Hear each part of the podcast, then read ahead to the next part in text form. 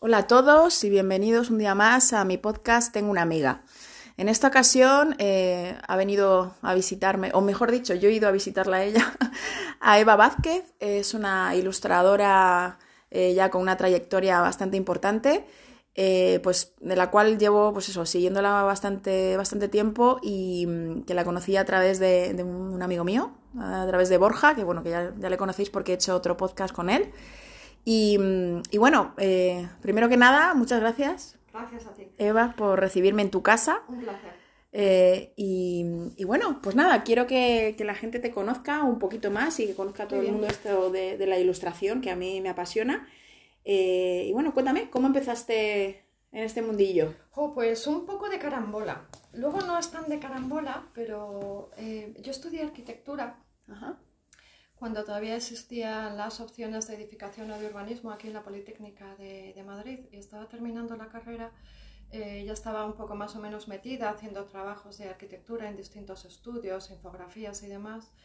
Pero había una cosa que me gustaba mucho, era como una asignatura pendiente. Yo descubrí el dibujo en arquitectura. A mí siempre me había gustado dibujar, pero yo creo que a qué niño no le gusta dibujar en algún momento. Sí. El caso es que me gustaba mucho el dibujo que descubrí en arquitectura, como había un par de, de asignaturas, bueno, bastantes asignaturas en, en, el tronco de la carrera que versaban sobre el dibujo. Y aparte de eso me gustaban mucho las películas de dibujos animados, uh -huh. me encantaban. Eh, no solo las japonesas, el estudio Ghibli y tal, sino todas las europeas y toda la tradición checa de animación me gustaba mucho. Jiri Tranka, Adolf Born, Hermina Tirlova. Es que me encantaba todo ese tipo de cosas que cuando éramos pequeños ponían en la 2 a veces. En la 2, sí, sí, ponían un montón de, de cortos pequeñitos. Eh, bueno, el caso es que pensé, este es mi momento. Voy a, voy a ver si aprendo a dibujar o lo compagino. Eh, y estoy en una escuela, en las DIP, tres años, eh, realización de películas de dibujos animados y ahí fue cuando se encendió realmente como la bombilla y empezaron a cuadrar las cosas. Y lo que hice fue juntar todo lo que había aprendido en arquitectura y la especialidad de urbanismo, uh -huh. que era la que yo estudié, eh, con dibujos animados se fundieron en la realización de los backgrounds, de los fondos de series y películas de animación. Mucha gente cuando hablas de animación lo relaciona enseguida con, con estas mesas de luz donde estás hoja tras hoja ahora sí. de forma digital dibujando y es verdad, eso lo aprendes, claro que sí, pero también están los fondos, no solo los personajes que se mueven y que aprendes a desplazar, toda la arquitectura que hay de fondo que pueden ser exteriores o interiores. Uh -huh. Pueden ser desde casas normales, túneles, castillos encantados, un fondo marino, hay que estudiárselo muy bien porque cuando trabajas en una serie o en una película de animación hay una Biblia creada, los árboles son así, los personajes son así, claro. esta es la arquitectura Ajá. y se va haciendo una cadena. Está la gente que hace el storyboard, los que hacen el concept art y desarrollan todos los dibujos a mano en una mesa de luz, luego eh, los que le dan color, los que animan, es una cadena importante. Y bueno, yo busqué traba trabajo de eso, ¿no? De, de, hacer los fondos de las series y películas de animación. Empecé a trabajar de, de, ello, porque en su momento, no sé ahora, sí que había bastante demanda, porque, eh, claro, yo tenía la facilidad eh, de haber estudiado arquitectura, con lo cual manejaba el tema de las perspectivas, sí. no porque tuviera una especial predisposición, es que se aprende. Lo bueno es que en arquitectura, tras unos cuantos años, tú vas aprendiendo el manejo de la arquitectura, lo apliqué a la animación, desde videojuegos, productoras, de series, a películas, pues necesitan a alguien que haga esos fondos. Encontré trabajo y, y estuve ahí trabajando y luego me metí en prensa, que era lo que realmente a mí me gustaba. Pero yo ya era mayor, claro, yo ya no era un, mis compañeros de en la STIP, que aprendí una barbaridad, tenían 18, 20 años, acababan sus estudios y se metían ahí, pero claro, yo, yo tenía muchos más, yo tenía 30 años. Y, y claro, me avalaban un, un, montón de cosas, ¿no? Eh, me sentía muy cómoda, pero haciendo lo que estaba haciendo, pero a mí me gustaba mucho leer los periódicos.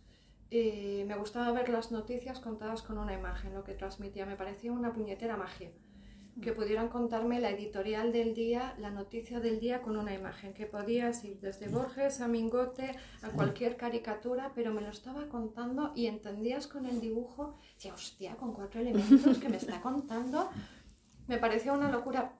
Y como leía mucho, estaba pendiente de las noticias, de los periódicos y demás, eh, en ese momento ahora no tengo tanto tiempo para leer las noticias, casi las miro en Twitter rápido. Sí.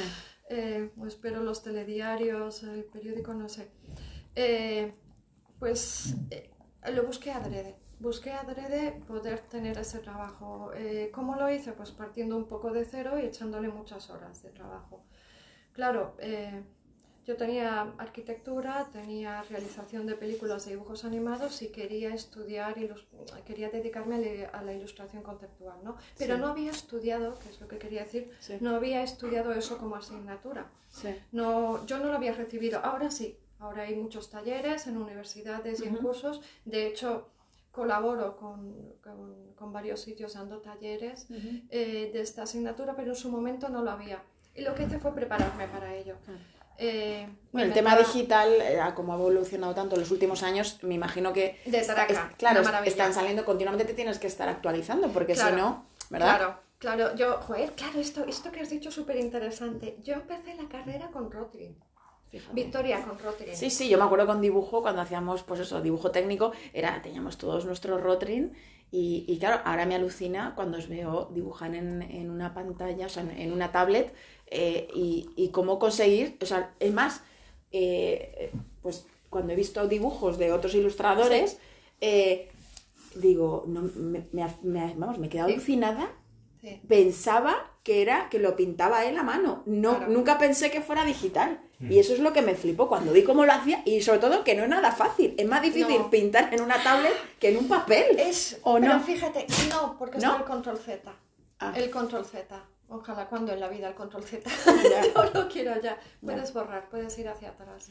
en una acuarela yo no sé, o en un óleo. No sé cómo, cómo hacer esta historia. Eh, es que no es fácil y hasta que no te da el lapicito este electrónico que tienes y te pones, porque claro, yo me das un lápiz de papel y te dibujo.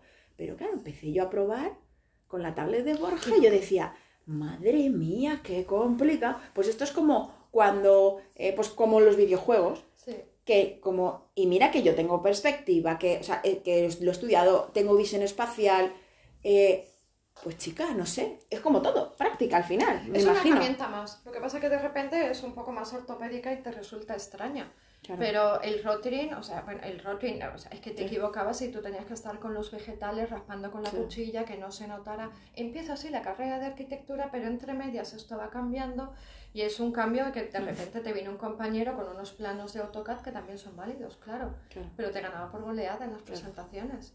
Tú ibas con tu dibujo que habías tardado, claro, con tu mesa grande, con tu paralés. La hostia, o sea, es que, mira, cada vez que me acuerdo era como comerte la sopa con tenedor. Sí, claro que te la comías, pero ¿cuánto vamos a tardar? O sea, no. Ahora mismo lo digital es una herramienta más, tiene sus ventajas y otras que no, pero si lo sabes usar bien, como cualquier cosa en el mundo, claro que le vas a ver las ventajas. Termino con AutoCAD y 3D, pero por medio, de por medio yo me tenía que apuntar a academias para aprender AutoCAD y 3D con el coste que eso suponía siendo estudiante. Y, bueno, en fin, estaba complicada la cosa. Hoy todo lo hago digital, pero todo lo que... O sea, yo trabajo con Photoshop, que es un programa de retoque digital, con unos píxeles de traca, pero ¿por qué? Porque lo traigo heredado de arquitectura.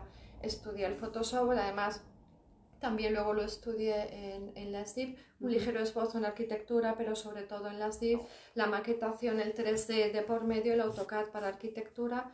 El Photoshop me resultaba muy cómodo porque era muy sencillo para las presentaciones. De repente hacer un plano en 3D, de repente meterle los personajes, meterle las texturas. Me gustaba mucho meter texturas. Me gustaba el hormigón, ensuciarlo así, como que fuera algo más cálido, que no fuera tan plano.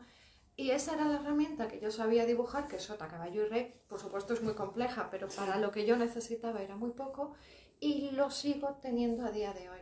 Hay compañeros que dibujan en unas tabletas maravillosas, con unos guantes especiales, con un tal, me quedo con la boca abierta. Sí. lo que te contaba, el control Z. volver atrás, tener varias capas, poder pensar quitarlo, guardar varias historias. Yo no sé cómo haría una acuarela, o sea, yo veo un cuadro, una acuarela, los retoques y es como la Virgen Santa. Sin embargo, puedo en un momento dado decidir que me quedo solo con estos elementos, que me he estado contaminando Sí. con ideas o estados de ánimo, no me gusta, no lo he visto, y volver a Te agiliza Sí. el trabajo un montón. Por Sí. eso, si te hacen un encargo en poco tiempo, eres capaz de Los sacarlo. de prensa son en muy poco tiempo. Claro, porque yo veo muchos handicaps. Ese es uno y el otro es, obviamente, la inspiración. Porque, eh, o sea, eh, para inspirarte, mm, a ver, esto como todo, también es práctica, ¿no? Sí. Y llega un momento que te llega antes la... Ya llega un momento que conoces cómo es el camino para que te llegue la inspiración, ¿no? Sobre todo los artistas, los que trabajáis y estáis a diario luchando con, con eso.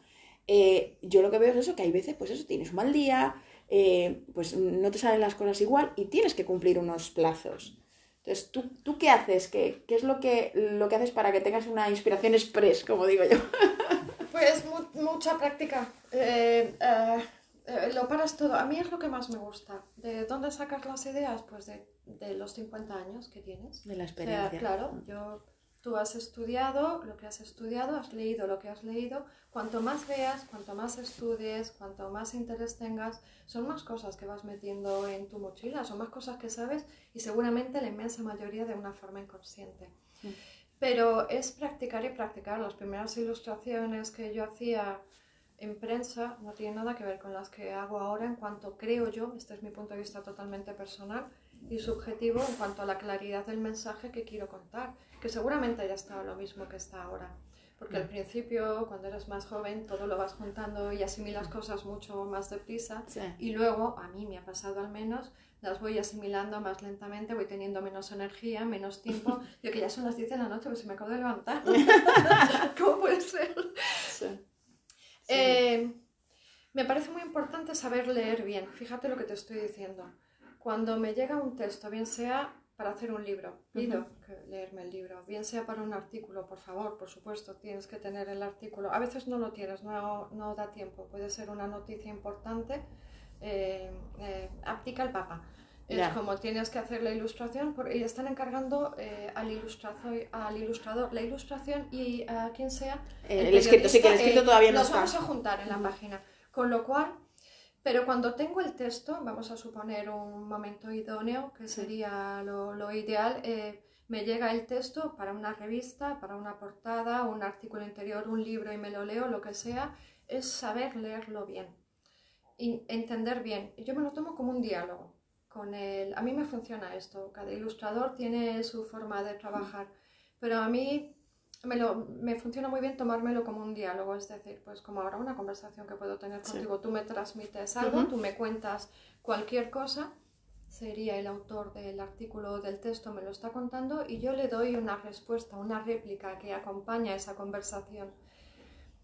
No puede ser un resumen. Yo creo que no debe ser un resumen literal y tal cual. Es decir, si el título, por ejemplo, fuese eh, Los recortes nos llevan al precipicio, pues que no haya unas tijeras que recortan algo que se está cayendo por un precipicio, ¿vale? No. Estoy poniendo un ejemplo Sí, muy, muy un tonto. ejemplo Esto es sí. Esto ya lo está contando No. el título. Eh, Yo creo que hay que andar un poquito más. No, el, ejemplo que te he puesto es muy tonto, pero sí que... Sí, pero bueno, pero también para que lo entienda la gente que no dibuja o que no tiene que Sí. plasmar una idea en un dibujo, pues eh, es la forma más ¿Qué me, sencilla de qué me está explicarlo. contando? Si tú me dices algo y yo te repito esto mismo, parece que te estoy haciendo burla. Para esto no necesitas a una persona. Mi trabajo consiste en pensar.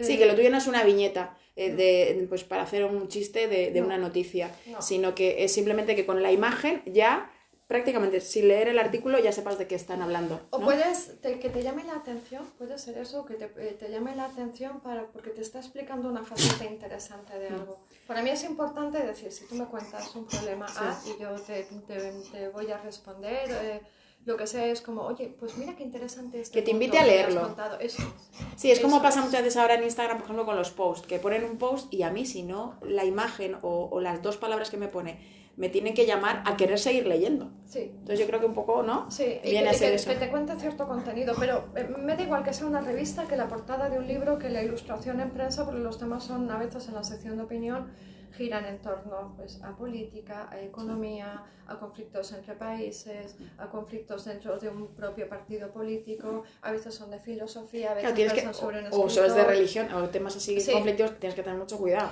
Pues depende, pero es un diálogo, o sea, es el mismo cuidado que tienes que tener con la persona que te está hablando. Es decir, eh, siempre hay un hilo, hay un punto en la conversación en lo que vamos a coincidir. Yo me agarro a ese hilo para poder responderte.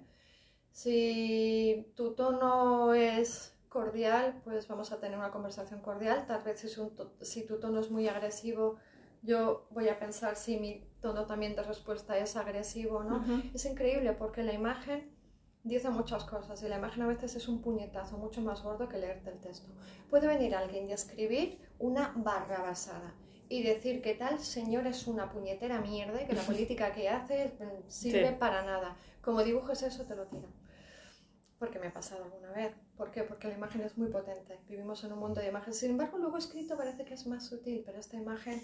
Pero porque hasta que lo lees, lo asimilas y demás... Pues Dentro de un contexto se puede diluir. yo interpreto una cosa, tú interpretas otra, y para mí parece muy fuerte y a lo mejor a ti no te parece tan fuerte. Exacto. Y invierte, no, yo creo que, que si interfieren hay otro, otro tipo de ya valores mm. personales de cada uno. Pero la imagen es lo que tú dices, ¿no? Y ya depende del tono que tenga cada autor. Y esto diferencia a los ilustradores, no solo en la técnica que emplees. ¿Cuánta gente hay usando digital? Millones. ¿Cuánta gente con acuarela? Lo mismo. ¿Cuánta gente dibujando en cuadernos? Ni te cuento. Pero es, y yo esto en los talleres me, me gusta contárselo a los alumnos de la edad que tengan, sean profesionales o sean estudiantes que están empezando jovencitos, te van a contratar por cómo pienses como sea tu forma de contar las cosas, qué es lo que vas a aportar, qué perspectiva tienes. Luego dibujar, va a haber alguien que lo haga mejor, bueno, un millón, dos mm. millones, trescientos millones de personas, una barbaridad. Pero es saber elegir el tono adecuado para... esto debería ser lo ideal, insisto. ¿Siempre sale bien? Pues no. No siempre sale bien, tienes días malos y tienes tres horas para hacer un dibujo y estás con fiebre o de repente habías dicho que sí a otro encargo, pero ya te has comprometido con este otro y se te acaban de juntar porque te adelantan y no siempre estás lúcido, pero es leerte bien el artículo, leértelo muy bien y entender lo que te está contando. No irte por una rama diciendo, ah, ha dicho esta frase que no tiene ninguna importancia, pero ostras, qué bien quedaría dibujarlo así, mal. Eso es anecdótico. ¿Qué es lo que me quiere contar? ¿Qué es lo que yo le quiero responder? Y si tienes tres horas, es mejor invertir dos en pensar y una en ejecutar y que sea sencilla la forma de ejecutar. Puede ser técnica de collage, pueden ser colores planos, puede ser un uso, pero es mejor pensar bien qué quieras contar. Creo yo, a mí me gusta enfocarlo así. No, no, es que lo has plasmado muy bien, porque no es solo saber dibujar. Creo que por ahí yo es donde veo el, talento del, ilustrador y más, eh, pues eso, a través de una noticia o a través de un libro, o que es lo, lo que principalmente hacéis, ¿no? Eh, ahí está lo difícil.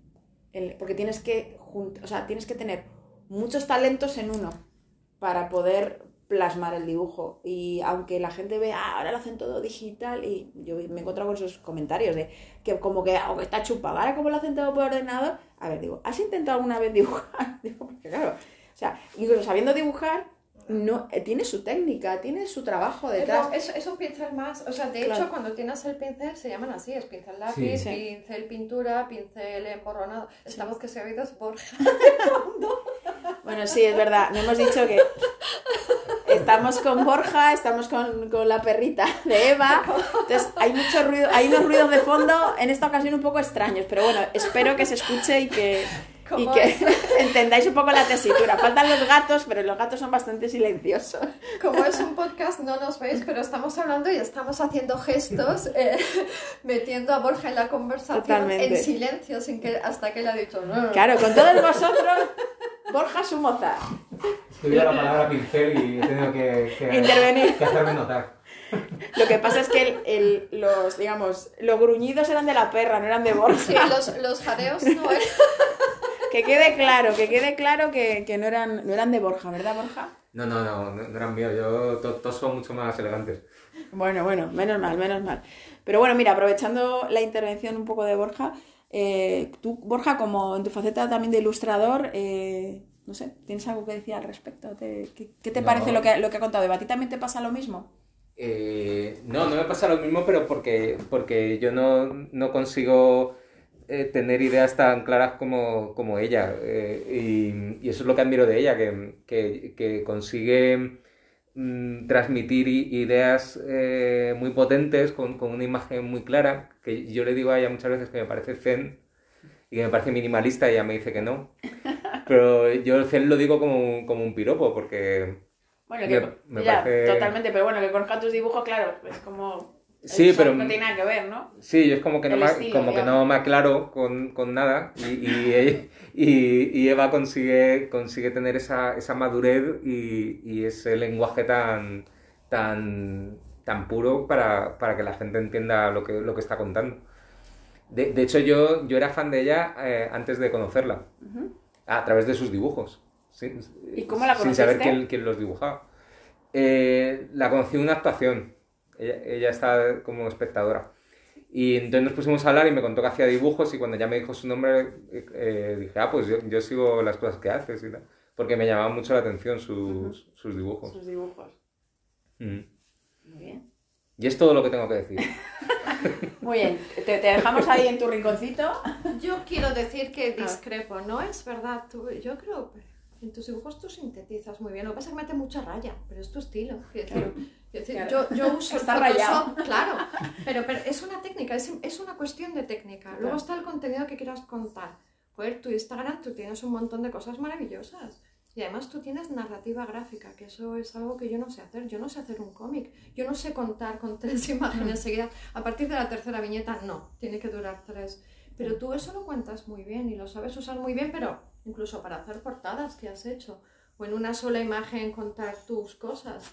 Parece que no, pero es igual de zen. Solo que la técnica no es tan zen. Así que hay, porque es tu estilo metiendo mucha raya y parece que es un dibujo como con mucha textura, que está más sucio, pero hay muy poquitos elementos y los metes contando lo que quieres contar. Sí que hay una cosa que nos diferencia, es que tú siempre sueles tener un pequeño texto. Un pequeño texto que introduces ahí contando alguna cosa que acompaña, pero podría funcionar muy bien sin, sin el texto.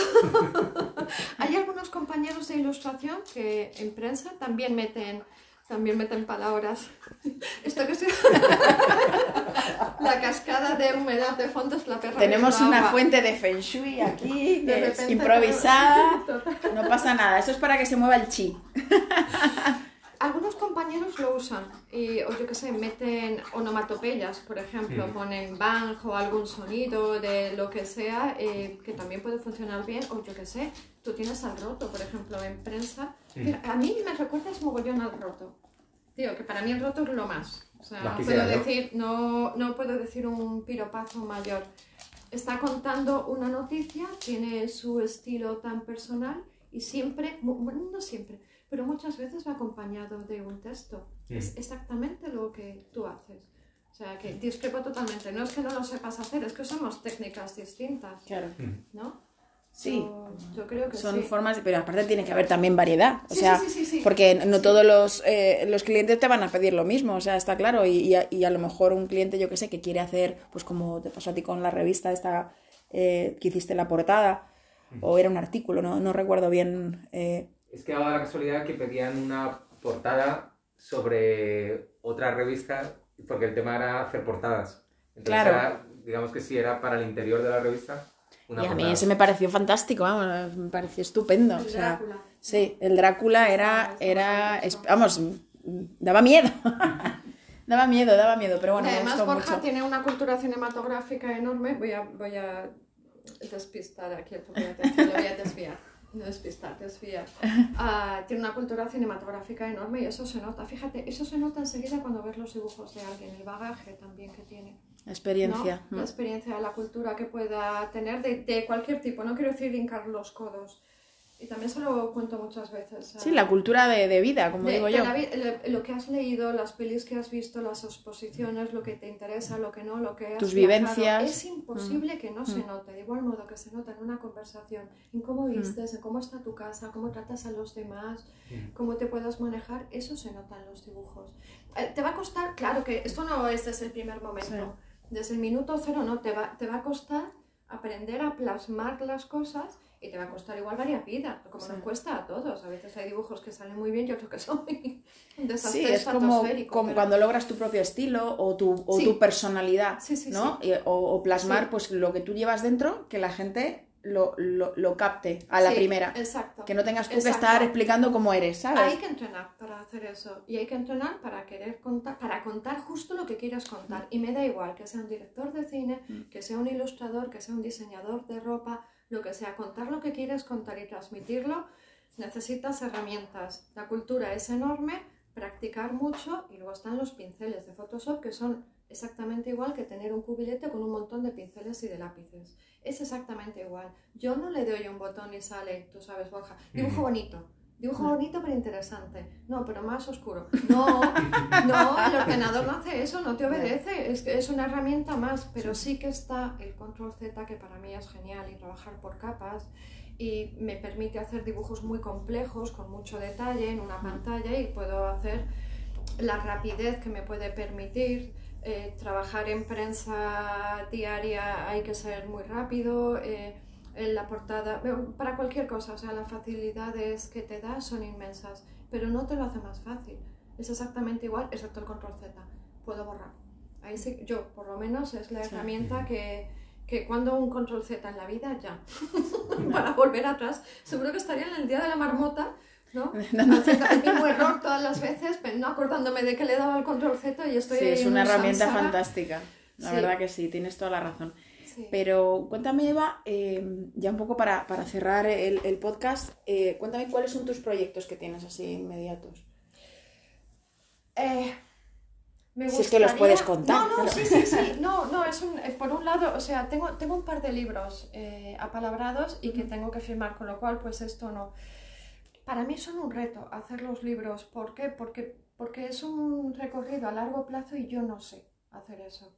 O sea, yo sería el equivalente a cuando estás haciendo atletismo, es, yo sería los 100 metros lisos, ¿vale? Entonces, dame unos cuantos segundos, dame muy pocas horas para hacerlo. Pero yo una maratón no sé si sabría, y las veces que la he hecho, he terminado agotada, contenta, aprendiendo mucho, pero agotada. Pero es como una espina que tengo clavada, me, me gusta mucho, lo disfruto un montón.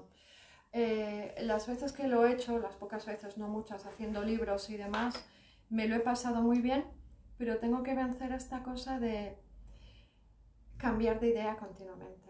Es decir, encontrar esa Biblia de la que os hablaba antes, de decir qué es lo que quiero contar, no tengo que, cómo, cómo, cómo hacerlo, cómo esbozar el proyecto me gusta mucho. Y hay otra cosa que me gustaría hacer, y esto es con tiempo, como tú me contabas antes, Victoria, joder, tenemos tantas cosas que queremos hacer, ¿no? y que benditos sean. Cuando, cuando saco tiempo... Sí. A mí me gustaba mucho pintar en caballete y lo hice por primera vez en arquitectura.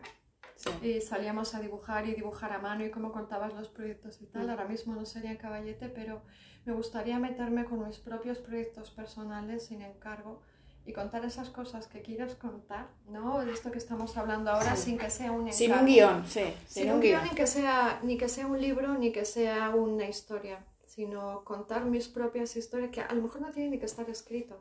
Igual se acerca mucho más a la pintura, volver a esa parte, a, a, a pintar las imágenes. Y esto es con lo que me quiero meter. A corto plazo, seguir con lo que tengo, un par de proyectos de encargo, que esto sí que seguiría con la propia línea de ilustración y como proyecto personal poder trabajar en, en estos otros proyectos que tienen más que ver con, con, la vida de una o con los temas que a mí me puedan interesar sin que respondan a ningún plazo ni ningún cliente ni. Exacto. Esto sería... Qué bien, pues, mm, me, pues me encanta. Bueno, pues ya, ya, me, ya, me, ya lo veré, ya lo veré. Ya lo veré, esto se me queda a mí grabado. Bueno, pues muchísimas gracias, Eva, de verdad. Ha sido un placer y sobre todo gracias por, por invitarnos a tu casa, eh, tanto a Borja como a mí. Borja, gracias por tu pequeña colaboración. A Borja nadie le ve, pero está ahí tumbado medio desnudo con una sábana romana. Claro, luego si por Instagram me lo piden, a lo mejor ponemos un dibujito o una foto, no sabemos todavía. Ya vamos a ver, ya vamos a ver, para que veáis la, tesitura, por lo menos, de, este podcast, que ha sido pintoresco y, me ha encantado. Eh, sí, me ha sido un todo un placer, de verdad, Eva. Gracias, Borja, a ti también. Gracias a ti, Victoria. Bueno, ya ves. Y, y, nada, y espero, espero que os guste y que os aporte tanto como a mí este podcast. Y nada, lo que digo siempre, si, si os ha gustado, no olvidéis compartirlo. Venga, un abrazo fuerte.